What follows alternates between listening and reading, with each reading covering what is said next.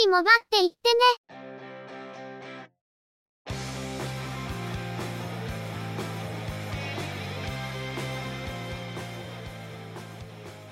この番組は、モバイル通信に関する技術や業界の動向についてのニュース、IT ガジェットについての情報などの話題を中心にご紹介しています。この番組内でのおしゃべりは、すべて合成音声でお送りしております。多少お聞き苦しい箇所もあるかと思いますが、あしからずご容赦ください。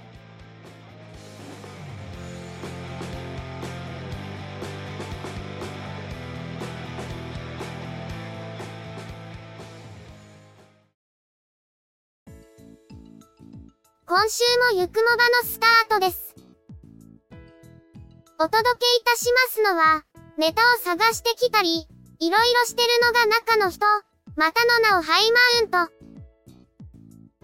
そしてお話をするのは、佐藤ささらと、鈴木つづみと、嫌です。ゆくもば、第390回です。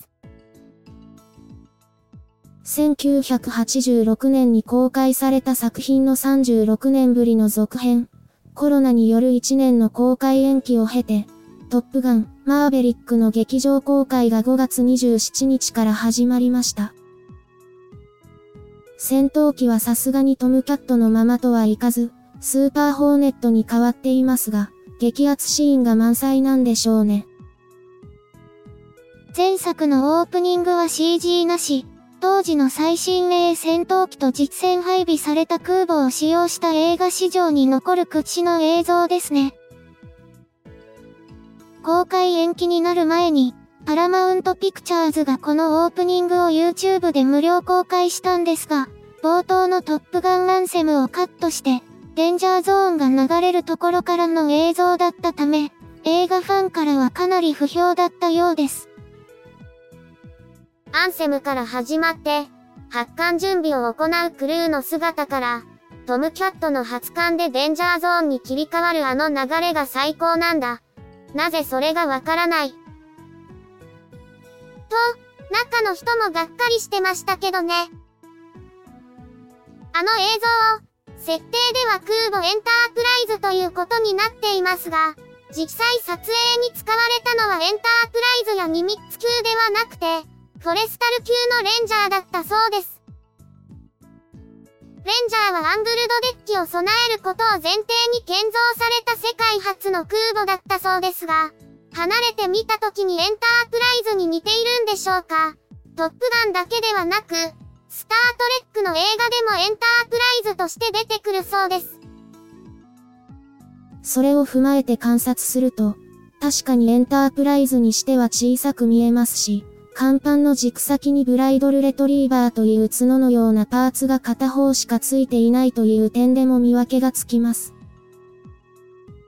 そういえば、トップガンマーベリックでは、マーベリックのレザージャケットから日本と台湾の国旗が消えたと話題になったことがありますが、これを受けてか、ウマ娘のマヤのトップガンの勝負服のワッペンもデザインが変更されたんですよね。トップガンつながりで、ウマ娘とトップガンマーベリックが絡むのは、かなり予想外でしたが、トム・クルーズさんは戸惑わなかったんでしょうか？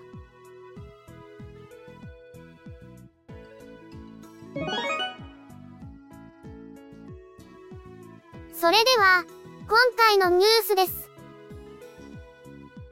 テレコムは IP67 防水防塵のアウトドア向けモバイルバッテリー、ネストアウトシリーズに、容量 10,000mAh と 15,000mAh のモデルを追加発売したことを明らかにしました。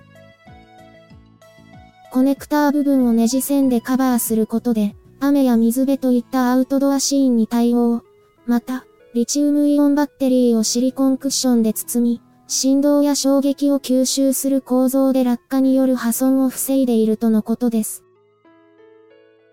10,000mAh モデルは、USB Type A と Type C をそれぞれ一つずつ備え、USB パワーデリバリーに対応。2ポート合計で 20W の出力が可能とのこと。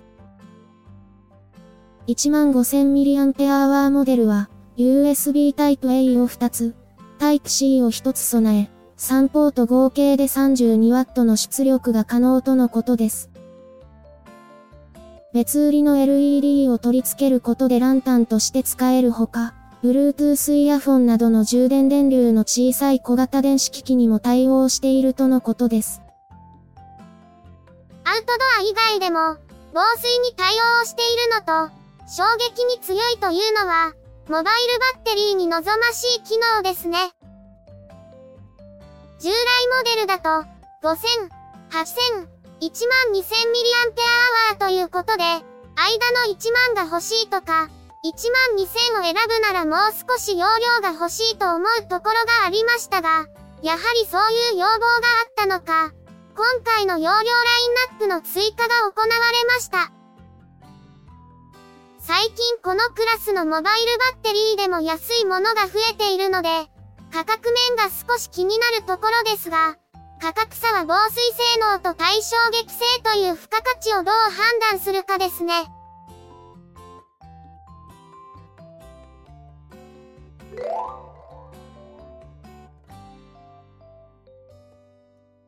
NTT ドコモは4月18日に提供を開始したナノ SIM カードと過去に発売した一部のフィーチャーフォンを組み合わせると位置情報サービスに悪影響があることを明らかにしました。対象となる SIM カードはグリーンのドコモナの UIM カードバージョン7で一部の端末で使用した際、緊急通報時に通知する位置即位の精度が下がる今どこサーチや携帯お探しサービスが利用できない事象、ドコモ位置情報設定ができない事象が報告されているとのこと。対象となる機種は、アローズ携帯 F05G、F03L、楽々本 F02J、F01M、アクオス携帯 SH06G、SH01J、SH 02L、法人向けの SH03H、SH02K、SH03L、P スマート携帯 01J の11機種です。ドコモナの UIM カードバージョン7で内部設定値を変更したことにより、一部の端末で位置情報に関わる情報を正しく処理できなくなったことが原因とのことです。対策として、SIM カードをバージョン6に変更することを案内しているほか、F01M、F03L、SH03L、SH02L は7月をめどにソフトウェア更新を予定しているとのことです。対象の機種を以前から継続して使用している場合はあまり影響しないでしょうが、4月以降に何らかの理由で SIM カードを交換したり、会社で使用者が変わることで SIM カードを変更するといった際、バージョン7に変わった場合に起こりそうですね。通信ができなくなったり、音声品質が悪化するといったタイプの不具合ではないので、ちょっと気がつきにくい不具合かもしれませんが、位置情報を利用する際になんかおかしいなと思う感じでしょうか。SIM カードを交換してもらう場合、水色のバージョン6に変更してもらうのは無償でやってもらえるとのことなので、該当する方はとりあえず SIM カードを変えてみるといいかもしれま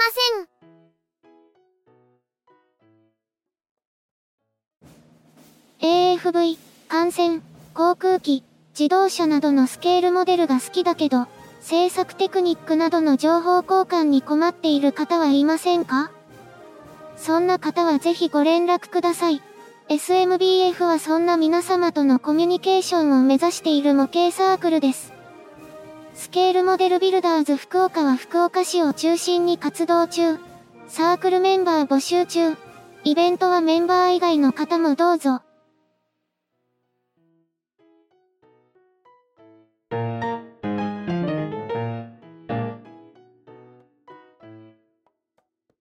トープレ株式会社は、同社のハイエンドキーボード、リアルフォース R3 シリーズ16機種が、神奈川県相模原市のふるさと納税返礼品に追加されたことを明らかにしました。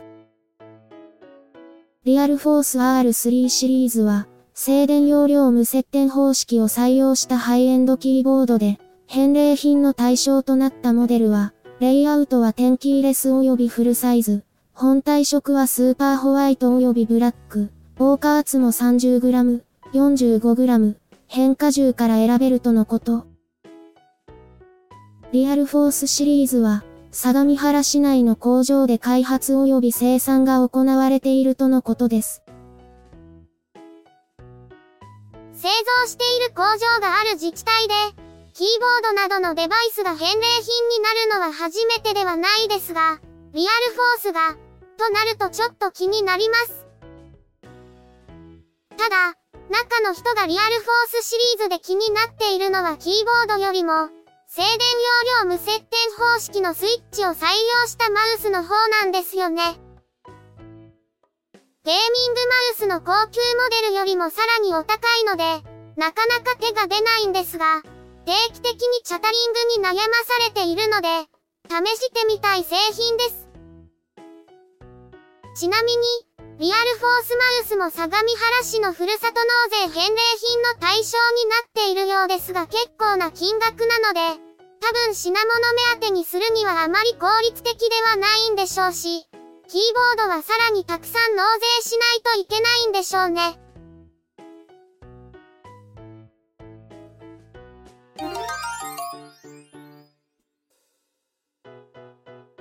株式会社セルシスは、CLIP STUDIO PAINT のバージョン1.12.0の提供を開始しました。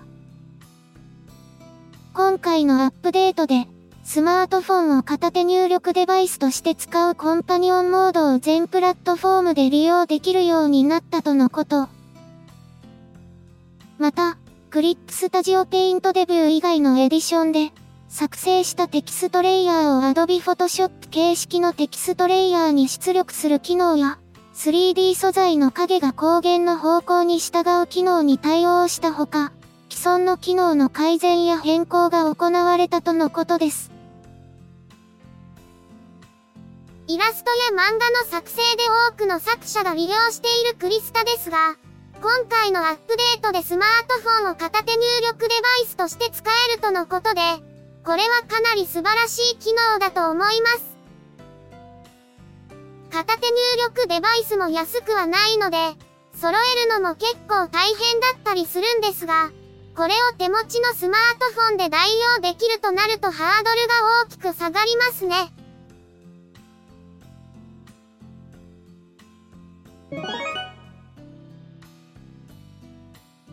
今回のニュースは以上です。近頃はサステナブルとか SDGs とか、あちこちで言っていますけど、企業もその流れに対応せざるを得ないので、様々な分野で再生素材を用いた製品のリリースなどが続いています。土屋カバン製造所では、昨年から古くなった同社製の革製バッグを無償で引き取り、修理を行った上でリユース品として販売するテストマーケティングを実施していましたが、6月から本格的にリユース事業に参入するとのことです。極端な破損、破れや半分以上の範囲に色あせが生じているものは引き取り対象外とのことですが、ある程度手入れが行き届いた状態のものを引き取り職人が修理することで、使い込んだ風合いを持ちながらしっかりメンテナンスされたものが安く入手できるので、フリマアプリなどで入手するよりもお得感がありますね。また同社では初のナイロンバッグの製品を6月9日から発売するとのことですが、アメリカ、インビスタ社製の100%リサイクルナイロン、コーデュラエコを使用しているとのことです。さらに同社は、キノコの菌糸体から生まれたレザー代替素材、マイロを採用したカバン、ランドセル、小物などを試作。コンパクト財布を2022年内に発売することを発表しています。アメリカのバイオテック企業、ボルトスレッズ社へ出資、マイロの素材開発や製品開発を共同で行う業務提携を結んだとのことです。最近、レザー業界ではビーガンレザーやマッシュルームレザーと呼ばれる、従来の牛や豚などの皮ではない代替レザーが注目され始めているのだそうです。また、従来であれば捨てていた端材などを再処理して使えるようにしたリサイクルレザーや、害獣駆除で発生したイノシシや鹿などのジビエレザーを使う動きもあるそうです。革に限らず、リサイクル素材というと過去の製品は紫外線に弱くてすぐに劣化してしまったり、耐久性が落ちるのですぐに破損するということがありましたが、近年の技術開発でこのような問題がどの程度改善しているのかは興味があります。モバイル界隈でも、アップルが筐体に使用しているアルミ素材を100%リサイクルアルミにしていたり、リサイクルレザーやリサイクルプラスチックを使ったスマホケースなども発売されているので、結構身近なところに来ている感じはしますね。中の人も、いずれリサイクルのナイロン素材を使って靴を作る日が来るんでしょうかそれ以前に、靴を作れるようになる日が来るのか結構怪しいんですけどね。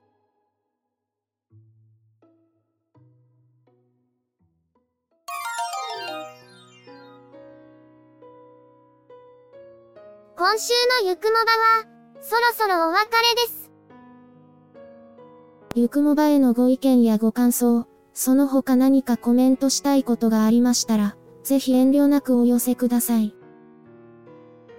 Apple Podcast へのレビュー投稿、ブログへのコメント、メールフォームからの投稿、Twitter でハッシュタグ、シャープ y, u, k, u, m, o, b, a をつけたツイートなど、送りやすい方法でお気軽にいただければと思っています。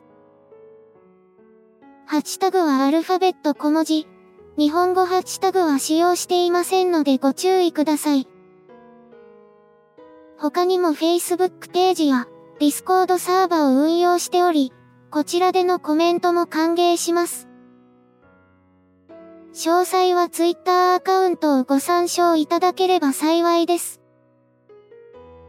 いただきましたコメントは、おおよそ月末をめどにしてご紹介させていただいています。